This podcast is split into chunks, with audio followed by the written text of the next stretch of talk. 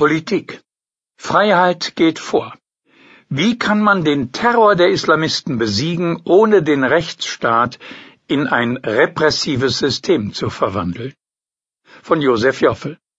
Die Zeitausgabe 15 vom 31. März 2016. Cool bleiben ist das Gebot. Denn der Terror gewinnt, wenn die Gesellschaft in Hysterie verfällt. Angst führt zu Unterwerfung.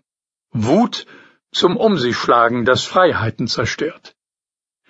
Gerade nach Brüssel hilft der besonnene Blick, die Realitäten zu erkennen. Gefühlt scheint der Terror zu explodieren, tatsächlich gehen die Zahlen der Opfer und Anschläge seit langem zurück. Seinen Höhepunkt erreichte das Morden in Europa in den 70ern und 80ern mit bis zu 400 Toten jährlich. Seitdem sinken die Zahlen. Madrid, London, Paris und Brüssel waren die Ausreißer im Abwärtstrend. Im Rest der Welt triumphiert die Mordlust. Dort gab es 2014 über 6000 Anschläge, in Westeuropa drei. Solche Statistiken sollen nicht abwiegeln, wie es Obama tat, als er auf die weitaus höhere Todesrate in amerikanischen Badezimmern verwies Unfälle sind nicht organisierter Massenmord. Dennoch erleichtern die Zahlen das klare Denken. Was müssen die Europäer tun, um das nächste Massaker zu verhindern? Vor allem müssen sie und die Belgier allemal fatale Sicherheitslücken schließen. Hier soll nicht dem großen Bruder das Wort geredet werden, sondern der rationalen Vorsorge. Es geht ganz praktisch darum, die Dschihadis aus dem Strom zwischen Nahost und Europas zu fischen. Bloß teilen die Dienste ihr Wissen nicht, moniert der Innenkommissar der EU, weil ihre Datenbasen nicht kompatibel sind. Das fängt an mit der Übertragung arabischer Namen in die lateinische Schrift. Ein britischer Computer hält Mammut, Englisch, für eine andere Person als Mahmoud, Deutsch. Die Datentöpfe, fordert Innenminister de Maizière, gehören zusammengeschaltet. An der Datensammlung arbeitet die EU bereits seit 2007. Doch das Parlament mauert im Namen des Datenschutzes. Es sollte das Paket rasch absegnen. Freiheit im Tausch gegen Sicherheit?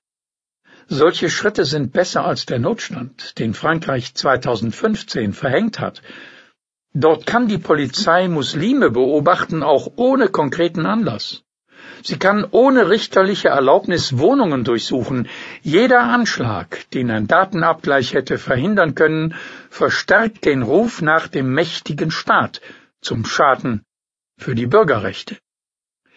Wer in der ewigen Abwägung zwischen Sicherheit und Freiheit den liberalen Staat schützen will, muss das Übel an der Wurzel packen. Und die liegt in Nahost. Der Terror in Europa floriert nur, solange er dort Trainings- und Führungszentren hat. Die Qaida ist zum Gespenst mutiert, nachdem ihre Netzwerke in Afghanistan zerstört worden sind. Der IS lebt, weil er Land kontrolliert. Der Krieg aber bleibt halbherzig. Die US-Luftwaffe fliegt nur 15 Angriffe pro Tag, ein Zehntel der Einsätze in Serbien 1991.